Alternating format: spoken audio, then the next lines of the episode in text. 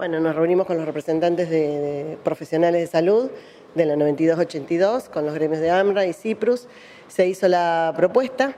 que es eh, del 40% en total, 22 en marzo,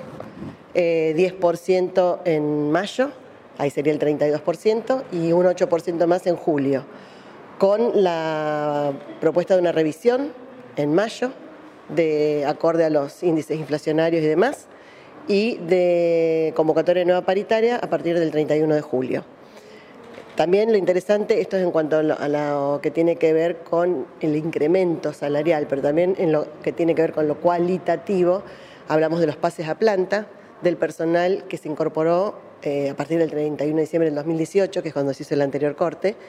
eh, en todas las modalidades de contrato. Así que eso se va a ir trabajando luego en las comisiones técnicas pero en ese sentido es una buena propuesta porque es lo salarial, pero además comenzar a trabajar en esto que tiene que ver con los cargos genuinos y la estabilidad laboral. El lunes lo bajan a las bases y el miércoles tendríamos una contestación.